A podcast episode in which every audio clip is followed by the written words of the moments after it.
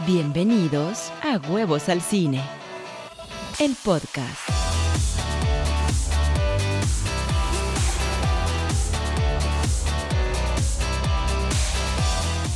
Hola, ¿cómo están? Bienvenidos a este podcast número 7 de Huevos al Cine. El día de hoy vamos a platicar extensivamente de una de las películas favoritas de un servidor, El Padrino, que para mí definitivamente es la mejor película del director Francis Ford Coppola.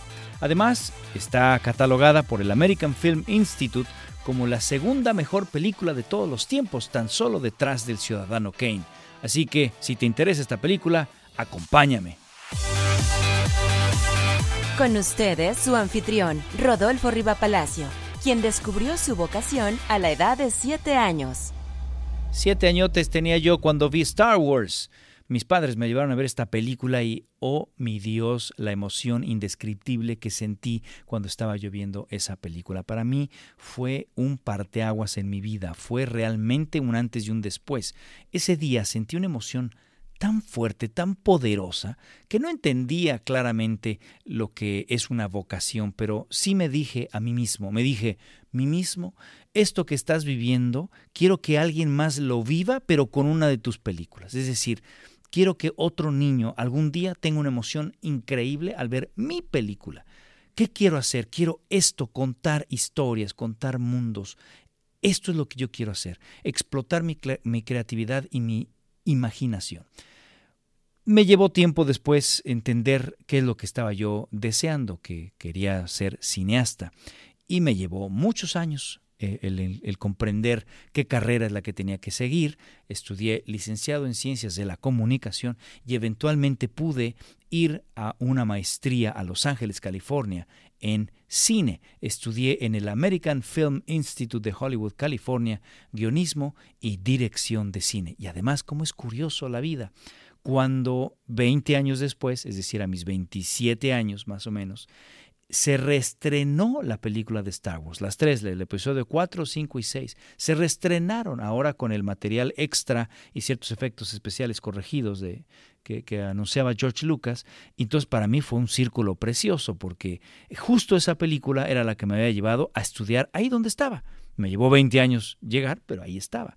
Y entonces irme a formar al Chinese Theater a las 3 de la mañana para poder encontrar boletos y poder entrar a ver el restreno a este teatro que es tan icónico en Los Ángeles, fue para mí una emoción indescriptible. Entonces fue un bonito círculo eh, vocacional con Star Wars. En fin, antes de comenzar, les recuerdo mis redes sociales. Hay que dirigirse a rodolforribapalacio.com. Este es el landing page y de ahí te vas a dirigir al blog que tengo en YouTube de Huevos al Cine.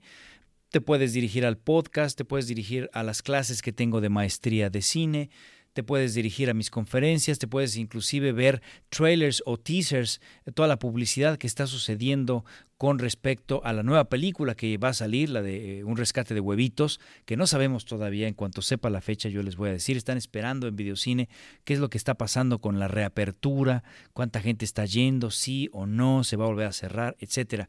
Y dependiendo de eso el distribuidor marcará la fecha de estreno y yo se las voy a poner ahí. Pero bueno, mi landing page es ese, rodolforibapalacio.com. También está, está todavía en proceso de desarrollo, huevosalcine.com, en donde tengo un blog estoy escribiendo todas las reseñas, las estoy escribiendo ahí para que si gustas de la lectura, pues ahí lo vas a encontrar. También vas a encontrar el podcast y ligas a el blog de cine. También mis redes sociales, mi Facebook, Rodolfo Rivapalacio a la triste, eh, mi Twitter, arroba Rodolfo el huevo. Oiga usted, una creatividad increíble la mía, pero bueno, ahí está. Vamos a platicar ahora sí, vamos a entrar al tema, el padrino. El padrino es, como dijimos, considerada la segunda mejor película de la historia por el American Film Institute, justo la institución en la que tuve la oportunidad de estudiar. El American Film Institute decretó la lista de las 100 mejores películas y la número uno pues es El Ciudadano Kane, no nada más por el American Film Institute, sino por muchas otras, y pues la número dos es El Padrino.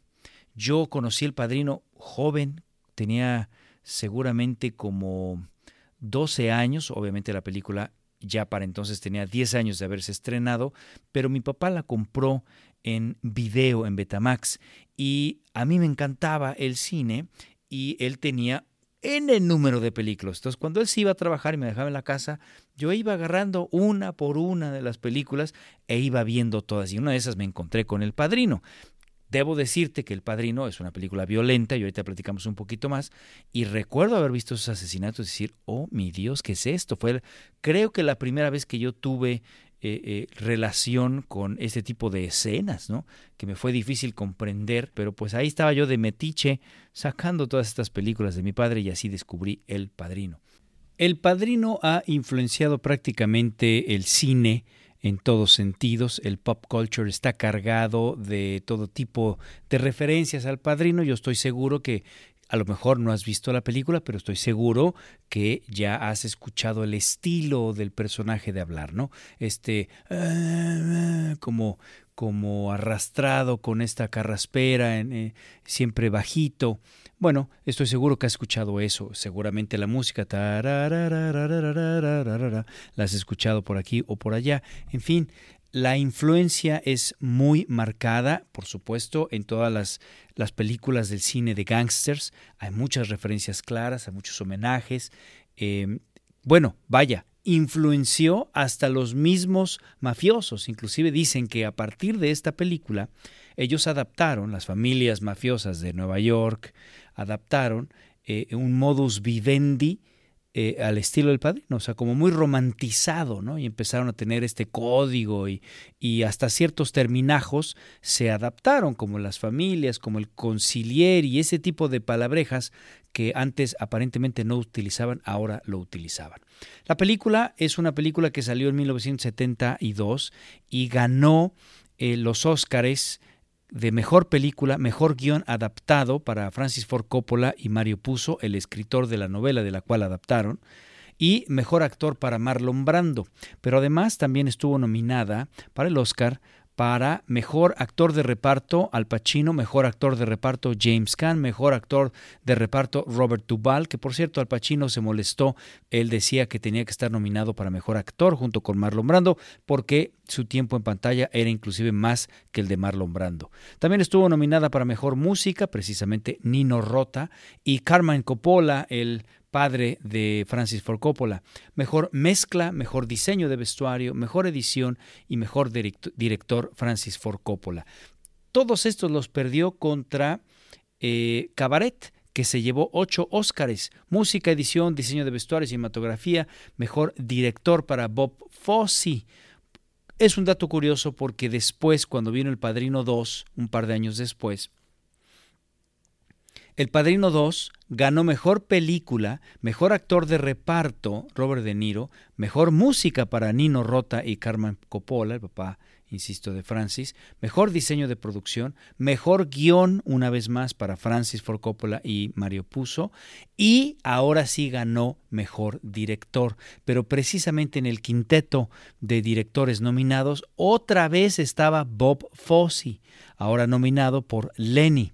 También estuvieron en ese quinteto Roman Polanski, oiga usted, eh, François Truffaut y John Casavetes, nada más. No, hombre, ganarle a este cuarteto de directores fue tremendo para Francis Ford Coppola, ¿no?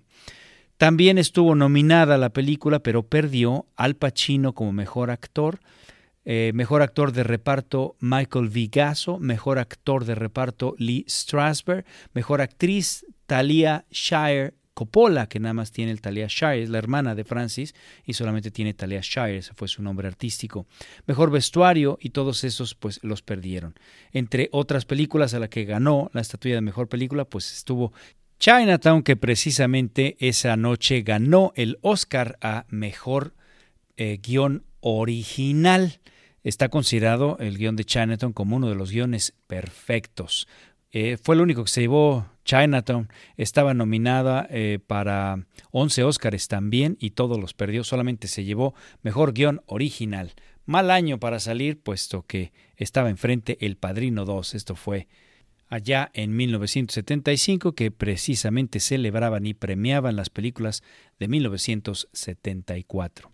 Bien, El Padrino, también la tercera parte que salió Muchísimos años después, hasta 1991, El Padrino 3 fue nominada también para varios Óscares, Mejor Película, Actor de Reparto, Andy García, Diseño de Producción, Mejor Edición, Mejor Director, una vez más, para Francis Ford Coppola, y finalmente, por fin, a Mejor Cinematografía. Yo no entiendo por qué siempre la fotografía de Gordon Willis fue totalmente eh, relegada. No lo entiendo porque también es un, gran trabajo y que se ha utilizado para, para estudio de, la cinematografía. Pero bueno, perdió también en esta ocasión, perdieron de hecho todos, no ganó nada el Padrino 3, considerada quizá la, la menos buena de la saga, y que curiosamente cuando la revisitas, eh, eh, no es tan mala como uno la recordaba, pero en fin, esta saga del Padrino es la única saga junto con El Señor de los Anillos cuyas tres películas, las tres partes de la saga, han sido nominadas a Mejor Película. El Padrino se llevó dos, uno y dos, mientras que El Señor de los Anillos solamente se llevó la tercera película, El Retorno del Rey. La película del Padrino es el equivalente a una gran opereta, es el equivalente a Shakespeare, muchos dicen. Es un excelente documental también de ciertas costumbres de familias italianas, américo-italianas y sobre todo aquellas que estaban involucradas en el bajo mundo. La película es tan grande que el mismo Steven Spielberg cuando le preguntaron qué opinaba, dijo que él cuando la vio sintió ganas de renunciar. Imagínate, renunciar a su propia carrera porque sabía que nunca iba a lograr el nivel de confianza, de profesionalismo, de creatividad, de visión que estaba viendo en la película. La película está basada en la novela de Mario Puzo, cuyos derechos tenían Paramount Pictures y que entonces quisieron hacer la adaptación. La, película se concentra en la familia ficticia Corleone durante los años 40 y 50 en la, ciudad, en la ciudad de Nueva York y en concreto se trata de la sucesión de Vito Corleone, el jefe de la familia, a uno de sus tres hijos como jefe de familia y como el famoso padrino, que es como esta figura que, que, hace favores a todas las demás familias italianas, que tiene un control sobre el mundo, eh, eh, el mundo bajo, el underground de, Nueva York, y también pues tiene su brazo extendido hacia la política, los senadores, los sistemas policíacos y demás. Dicen que eh, evidentemente esto es ficticio, pero que está basado en dos jefes de familia de la Cosa Nostra de entonces. Para entender bien el padrino y la influencia y el impacto que tuvo, tenemos que comprender cuál era el contexto de Hollywood en ese entonces. Hollywood eh, en los años 20 tuvo muchísimos problemas, tuvo, estuvo acusado de corrupción y demás. Y para evitar entonces esa mala publicidad, se crea lo que se llamó el código Hayes, el Hayes Code y las reglas precisamente hablaban de la censura, de los roles hombre y mujer, de lo que estaba prohibido y no. No se podía, por ejemplo, tener eh, afroamericanos en papeles protagónicos, tampoco asiáticos, una cantidad de tonterías que eran, era el momento de Hollywood. ¿no? Así es como se vivía la realidad de la censura en ese entonces. Eh, no se podía decir malas palabras, no se podía tener desnudos, no se podía usar drogas en pantalla. Los roles de los policías y los criminales eran muy especiales. Los criminales no podían ser simpáticos, no podían ser romantizados, no podían ser alabados. Los policías tenían que ser representados siempre como figuras morales incorruptibles. El tema era que el crimen no paga. Eso era siempre el tema. El crimen no paga. El que hace el crimen sufre, ¿sí? El estereotipo también del italiano pues era una caricatura, era una especie como de Mario Bros, ¿no? Así de, ah, la vida, la va, la ver, este, esta caricatura cliché, ¿no? Solo basta ver Scarface de 1931 para entender todos estos clichés y, cómo se trataba a los criminales y a los policías. Por allá por 1968, Hollywood cambia el código Hayes y entra lo que ahora se conoce como la MPAA rating, es decir, la Motion Picture Association of America, el rating, es decir, la clasificación que hasta la fecha inclusive tenemos. ¿Cuál es esta clasificación? G, que se refiere a General Audience, es decir, para todo un público, toda la familia. PG, que es Parental Guidance Suggested, PG, y le aumentan la edad, PG-13 o PG-15, ¿no? Pero es PG-13, que es Parental Guidance Suggested, es decir, que pueden entrar mayores de 13 años bajo la tutela de un adulto. Y finalmente R, que es restricted o para mayores de edad. Entonces tú te imaginarás que allá en 1972, cuando sale El Padrino, pues esta, junto con las de Martin Scorsese, son de las primeras películas que aparecen con una violencia gráfica, tremendamente gráfica.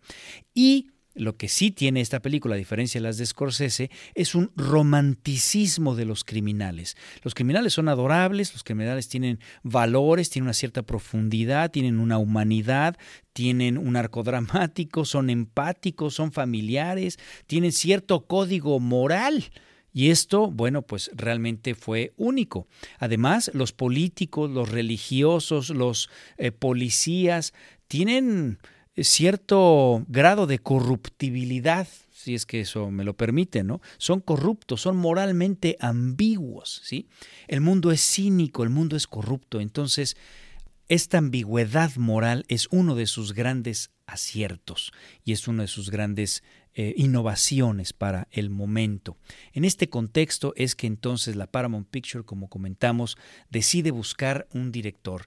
Como dijimos, varios directores le dicen no, no, este, no nos interesa porque es muy violenta o porque no la entendían del todo bien. No había un tema que les interesara. El mismo Elia Kazan, que era un director que estaba de moda, dijo no, jamás. Y nadie les quería dirigir El Padrino, caray. Entonces fue que encontraron a Francis Ford Coppola. ¿Quién era el amigo Francis Ford Coppola? Bueno, Francis había estudiado en la University of uh, California, la UCLA, eh, precisamente la carrera de cinematografía y saliendo de ahí él empezó a trabajar con Roger Corman, el famoso director de películas B, y empezó a hacer de todo. Estuvo trabajando, por ejemplo, reeditó una película rusa que se llamaba Battle Beyond the Sun, Batalla más allá del sol, que salió en 1962. Impresionado con el trabajo de Coppola, el señor Roger Corman todavía le dio más trabajo y ahora lo contrató como director de diálogo de la película Tower of London en 1962 también. Después fue sonidista en The Young Racers 1963 y finalmente se hizo productor asociado en El Terror, The Terror 1963 también. Esto hizo que finalmente Roger Corman le diera la oportunidad de hacer su primera película. Dicen que el señor se escribió un guion de volada eh, en un par de días que se llamó Demencia 13, Demencia número 13. Y con un presupuesto de increíbles 40 mil dólares, el señor hizo su primera película de terror que a la fecha está considerada como una película de culto. Entonces le dieron otra oportunidad y logró hacer eh, una película que se llama You're a Big Boy Now. Ahora eres un niño grande. Y con esta película se, se recibió, adquirió su tesis en la UCLA y le valió como su maestría en artes finas, Master in Fine Arts. Y precisamente gracias al éxito de esta película es que le dan eh, su siguiente película, que es Finian's Rainbow, en donde dirigiría al mismísimo veterano Fred Astaire. Esto pues claramente lo puso a Coppola en el ojo de los estudios, era un director que sabía narrar una historia.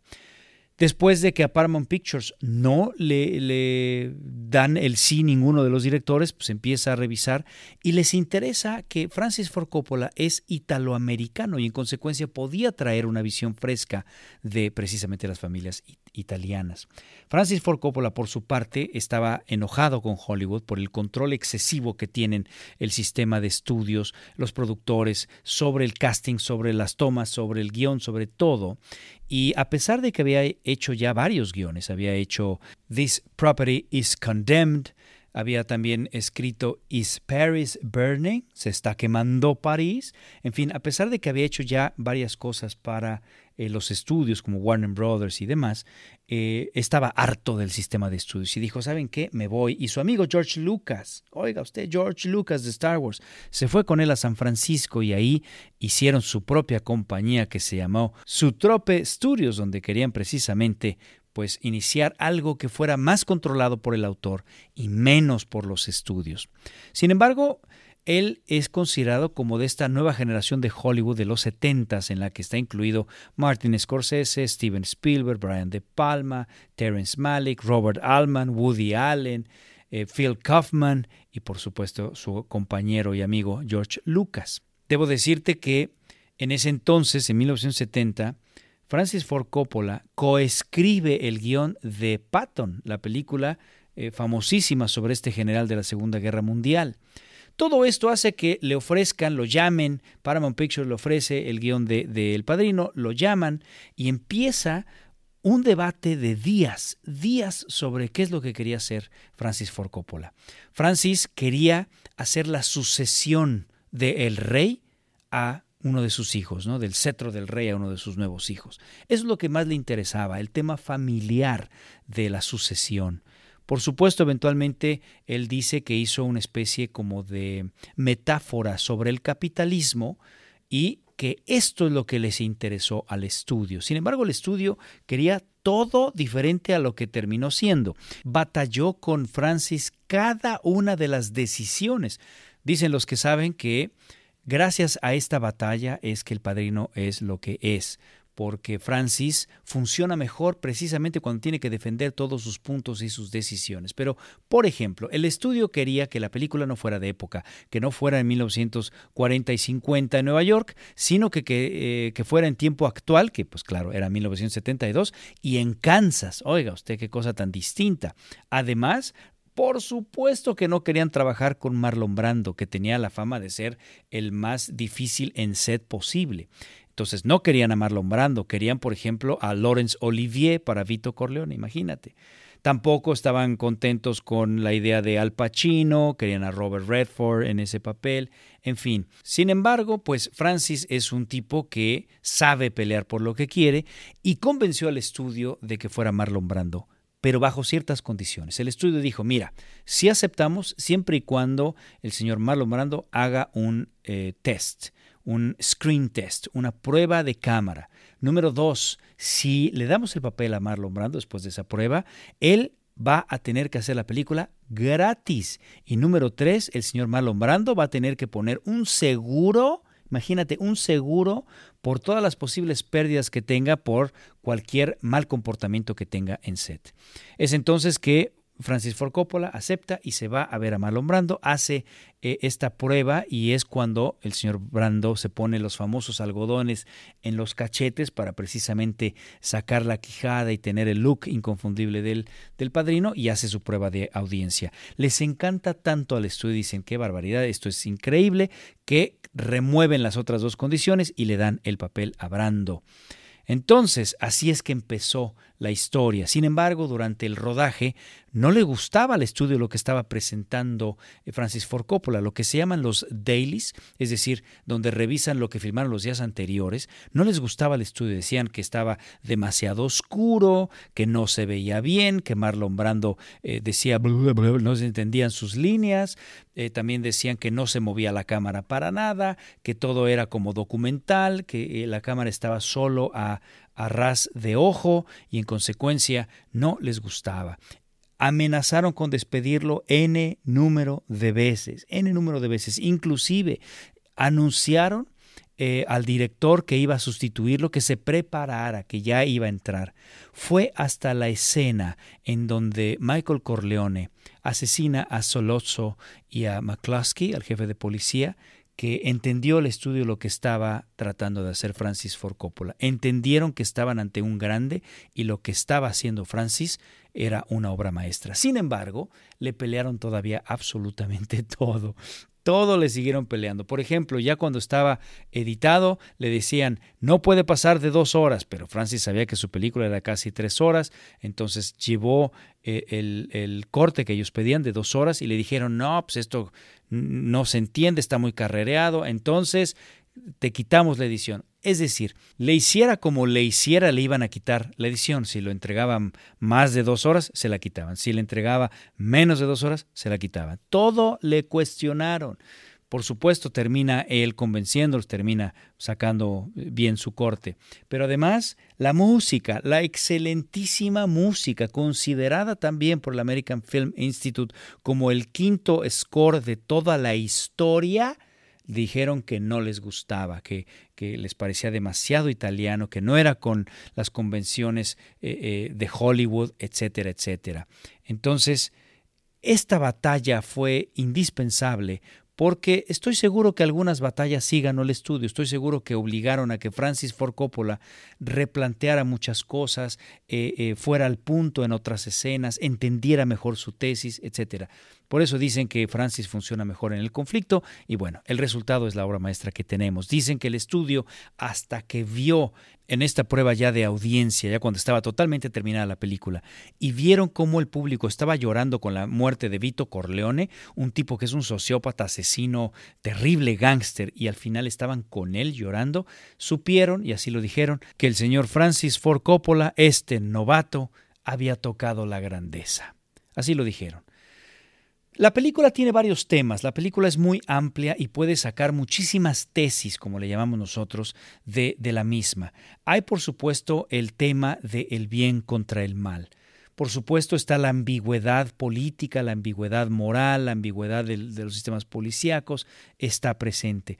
Por supuesto está la lealtad a los valores familiares, está todo eso. Pero al centro, si nos concentramos en el personaje protagónico, que para mí no es Vito Corleone, sino Michael Corleone, este hijo de la luz, este hijo que quieren que no sea parte de este negocio terrible familiar y que viene precisamente condecorado de la guerra, ¿no? Y que regresa a, visitar la familia, la boda de su hermana y demás, pero que está fuera, está aislado y protegido de todos estos negocios oscuros, poco a poco se va dando cuenta que él es el único capaz de suceder a su padre y poco a poco empieza a meterse a la oscuridad y empieza a tomar decisiones equivocadísimas y empieza su descenso al infierno y eventualmente se convierte él en el padrino. Es la historia del héroe que cae en la oscuridad. Ese es el principal tema. Y precisamente, como este es el principal tema, todos los demás elementos de la tesis están basados o apoyando este tema. El señor Francis Ford Coppola hizo eh, un estudio muy profundo eh, eh, sobre la novela. Inclusive él apuntó sobre la misma novela sus notas, sus primeras impresiones, todo lo que se le iba ocurriendo lo fue anotando. Después, con mucho cuidado, él fue arrancando cada una de esas hojas y la pegó en una hoja más grande, precisamente para poder hacer anotaciones alrededor, al margen, y tener del otro lado una hoja libre precisamente para todas sus anotaciones. Este mamotreto enorme, que por supuesto era único, no había copias, no había nada, no había computadora, no había nada. Este mamotreto único con sus notas lo llevaba a todos lados, ¿sí? Y dice que se basó más en este mamotreto que en el guion mismo para hacer la película. Le puso recompensa, dirección a dónde llevarlo si en, el caso que se le perdiera este mamotreto. Pero, por ejemplo, vamos a analizar la fotografía de Gordon Willis. Gordon Willis, precisamente al entender la tesis que le planteaba eh, Francis Ford Coppola, en donde pues es la historia del héroe que se suma en la oscuridad, que pasa al lado oscuro, digamos, a diferencia de Darth Vader, oiga usted, que su amigo George Lucas estaba haciendo, en donde él del lado oscuro pasa a la luz, ¿no? Es la historia de la redención, acá no, es la historia de cómo un héroe se suma en la oscuridad. Bueno, Gordon Willis entonces trató de hacer eh, eh, estos choques de luz y sombra expresionistas y estos estas esquinas oscurísimas, no iluminadas. Los colores que se buscaron precisamente, la paleta de colores, siempre son negros, eh, cafés oscuros, ocres, grises oscuros, azules oscuros, el blanco también como contraste, pero todo es oscuro. Eh, café oscuro, siempre la, piel de los sillones es café oscuro, los muebles son café oscuros y hay tan solo eh, choques de luz amarilla, ¿no? que son como las lamparitas y demás, para darle un poco de opulencia y de cierto color. Por eso dicen que eh, Tabularis, que es el, el diseñador de arte, decía, es que le falta color a este set. Bueno, tráele fruta. Bueno, pero de acuerdo a la paleta que ustedes quieren, no puedo traer una manzana, no, tráete naranjas. Y entonces él empezó a poner naranjas por todos lados para darle tantito color. Curiosamente, después se hizo todo un estudio del simbolismo de la naranja, porque las puso en tantas escenas que justo antes de un asesinato, eh, hay naranjas, ¿no? Por ejemplo, Vito Corleone está eh, comprando naranjas cuando intentan asesinarlo. El personaje James Caan, el, hijo de Vito Corleone, está en una caseta de teléfonos y atrás hay un espectacular de venta de naranjas. eh, Fredo lleva naranjas al hospital donde está su padre a punto de morir. Al final, cuando Vito Corleone eh, le da el infarto, está en un huerto de naranjas. Todo es las naranjas y como una especie de presagio de la muerte. En fin, regresando a la eh, fotografía, el señor Gordon Willis se basó en pinturas de Caravaggio para el contraste, en, en la Mona Lisa de Leonardo da Vinci para buscar esta belleza natural italiana que tiene el personaje de Apolonia. Sí, se basó en la Gioconda. También hay referencias importantes a Rembrandt y demás. Entonces, eh, claramente hay un estudio muy profundo de la tesis, pero curiosamente Gordon Willis era muy perfeccionista, entonces él tenía que iluminar de acuerdo a cómo se movían los actores y ponía sus lámparas para que siempre tuvieran cierta iluminación.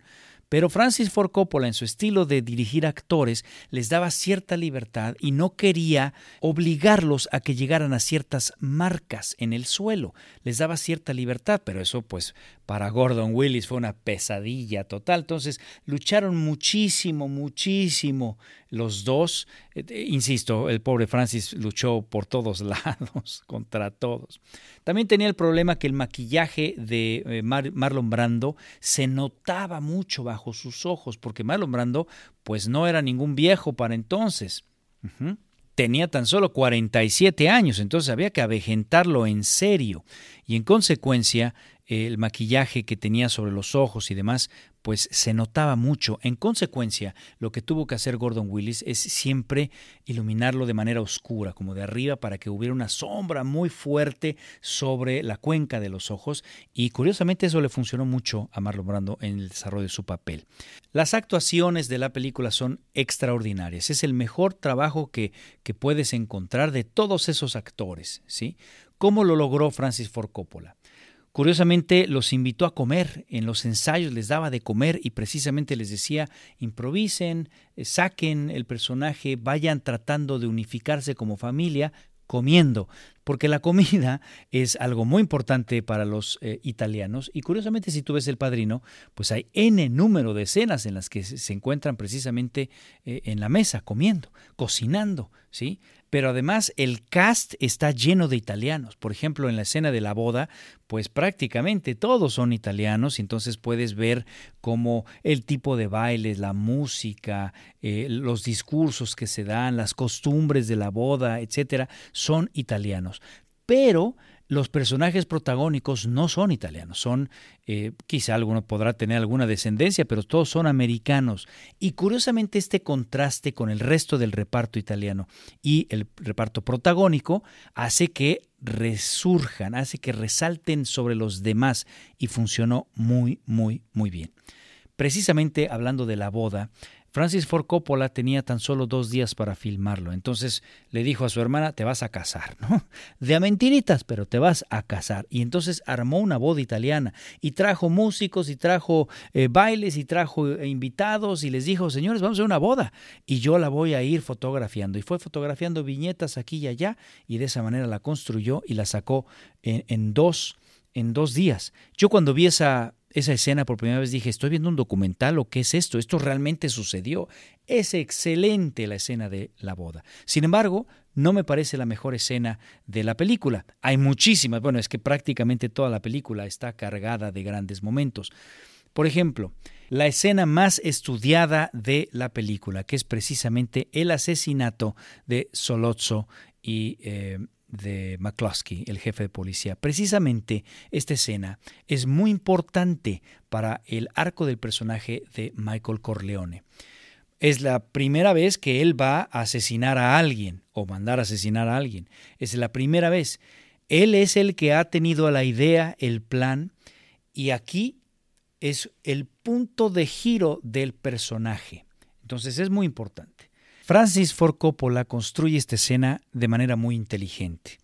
De entrada no hay música porque le parecía un artilugio muy artificial. Él quería mantener el suspenso de otra manera. Tampoco utiliza el latido del corazón y esos clichés, ni mucho menos. Simplemente todo gira alrededor de la escena. Nos ha presentado varias escenas antes en donde eh, eh, pues le dan instrucciones a Michael Corleone. Tienes que soltar la pistola de esta manera, la vamos a esconder en el baño, así asado. Entonces, llega la escena. De entrada lo que importa es el subtexto. Se ponen a hablar en italiano y no le pone subtítulos y nos vale un cacahuate, ¿no? Porque ya sabemos de qué se trata la escena. No es acerca del arreglo, sino es acerca del asesinato que va a cometer Michael eh, Corleone. Eh, llega un momento en que pide permiso para ir al baño, empieza la tensión, empieza la desconfianza, lo revisan, va al baño y elige poner la cámara en una forma muy extraña, con un desequilibrio total. Y Michael empieza a buscar la pistola, no la encuentra, hay tensión, corta a Soloso y McCloskey que están como volteando diciendo, oye, este se está tardando, ¿por qué no escucho el baño? etcétera. Y finalmente eh, sale Michael, le jala al, baño, se, se, alista, se prepara y llega una toma con un overshoulder que tapa la mesa donde están sentados McCloskey y Soloso por un segundo, pero nos da una presencia diferente. Ya no es el mismo Michael el que entró al que salió del baño. Se sienta y empieza un movimiento, empieza una especie de dolly in al rostro con uno de los mejores momentos de la carrera de Al Pacino, ¿no? En donde está él debatiéndose, los mato, no los mato, tú estás, no, sabes qué va a pasar, estás agarrado de tu asiento. Y aquí decide Francis levantar el audio del el tren que está pasando es una forma totalmente innatural de tener el tren. No lo hemos escuchado de esta manera, pero aquí baja todos los sonidos y sube el tren, sube el tren, sube el tren, y eso es lo que le da la atención, y que además es una increíble analogía de lo que está sintiendo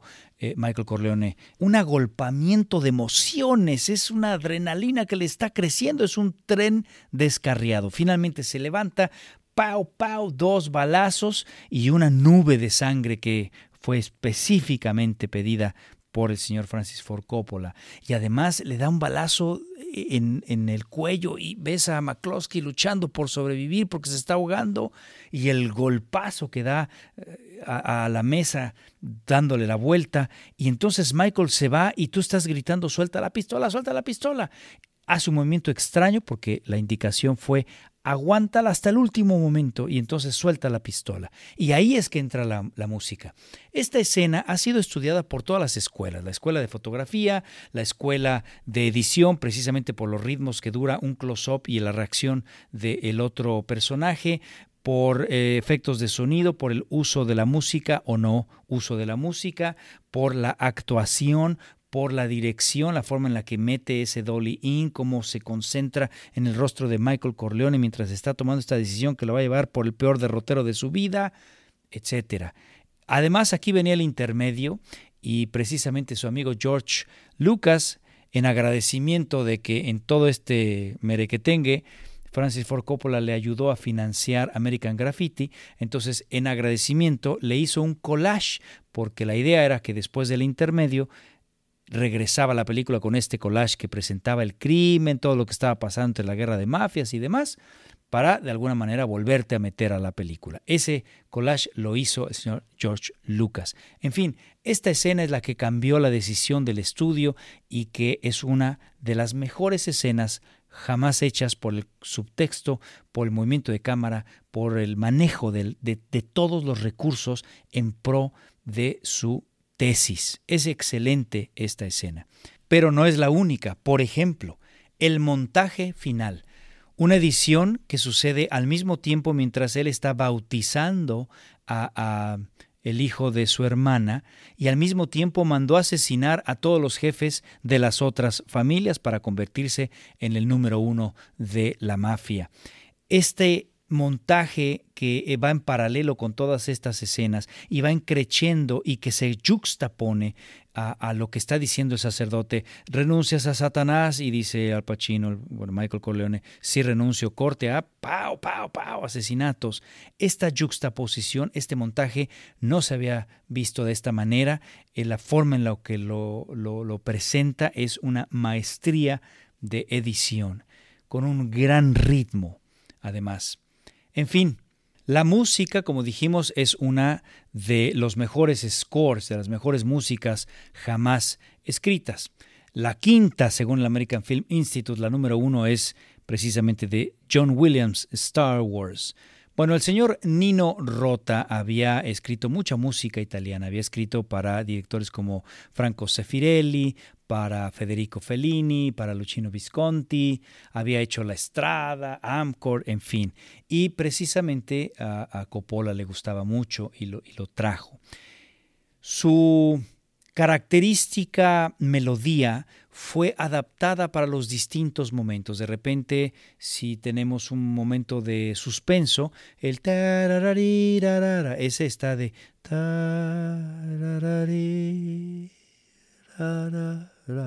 está adaptada con distintos instrumentos, con distinto tempo, precisamente para enaltecer la escena que, está eh, musicalizando.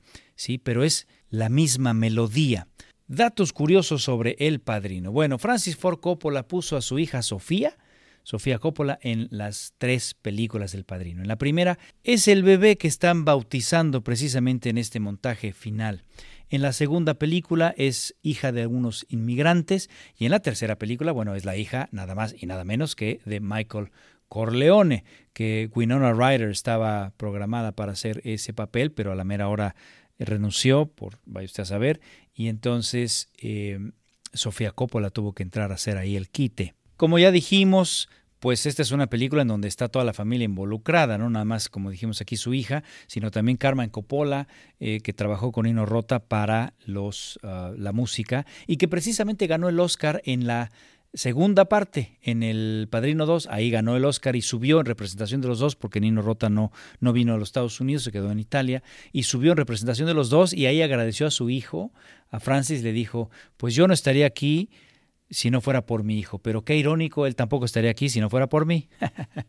Entonces, bueno, ahí está su papá, su hija y también su hermana, como dije al principio, eh, Talia Shire, en realidad se llama Talia Rose Shire Coppola, y entonces se quedó solo su nombre artístico como Talia Shire. Pero bueno, es su hermana. Otro dato curioso, pues el señor Marlon Brando rechazó su Oscar. Dijo, nope, no lo quiero, en protesta del maltrato que están recibiendo los indoamericanos en el país. También es conocido que el señor Marlon Brando no se aprendía sus líneas, entonces le ponían pancartas o cartas con letreros alrededor de los actores fuera de cámara para que él pudiera de acuerdo a donde dirige su vista, pues decir sus diálogos.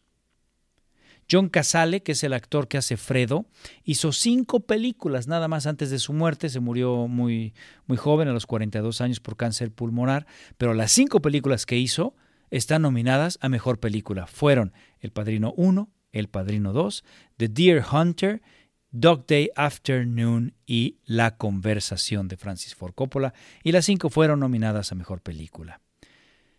Robert De Niro audicionó curiosamente para el personaje de Sonny, que se lo quedó eh, James Caan, pero él audicionó primero para el personaje de Sonny.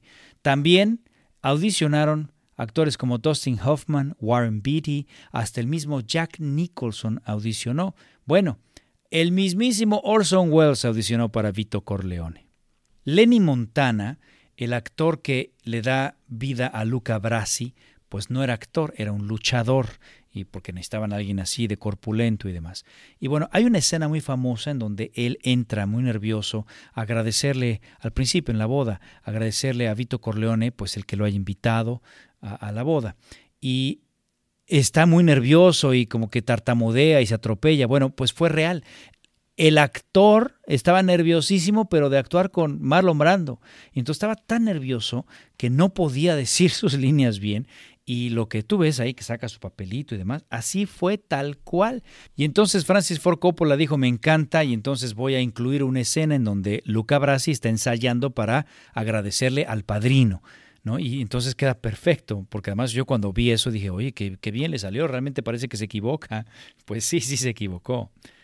Hay muchas líneas improvisadas, a pesar de que, que, le gustaba tener un control muy importante sobre lo que se estaba diciendo del guion, daba mucha cabida a la improvisación. Y hay varias, varias líneas improvisadas. Entre las más famosas, el Take the Cannoli, ¿no? Leave the gun, take the cannoli, deja el arma y tráete el cannoli, es improvisada. Pacino por ahí se cosió la boca para la escena eh, cuando tiene un golpe cuando le dieron un golpe, como Pacino es un actor de método, se cosió la boca para que entonces no se saliera de personaje y no pudiera abrir bien la, la boca, oiga usted. En conclusión, El Padrino es una de las mejores películas que se han hecho jamás y si tú no la has visto y te consideras un cineasta o cinéfilo, esta trilogía tiene que estar, sobre todo la primera, tiene que estar en tu cultura cinematográfica. Tienes que verla, tienes que estudiarla. Ha sido irrepetible, ha influenciado todo el cine, pero realmente nadie ha logrado lo que Francis Ford Coppola hizo en esa ocasión. Quizá el mismo Francis lo logró en El Padrino 2 y un poquito en el 3, pero realmente esta es una obra maestra que tiene que ser indispensable en tu filmoteca. Bien, muchísimas gracias por escuchar este podcast. Les recuerdo mis redes sociales, rodolforribapalacio.com. A ti que te parece el padrino, por favor, escríbeme, ya sabes, me puedes escribir a huevosalcine.gmail.com o también me puedes escribir a rodolfo.huevosalcine.com. Me gustaría muchísimo que me dieras tus comentarios, no solo de este podcast, sino todos los demás. ¿Qué es lo que quisieras escuchar? ¿De qué temas quisieras que yo hablara? Quiero escuchar su retroalimentación. Muchísimas gracias por escucharme y nos escuchamos la siguiente.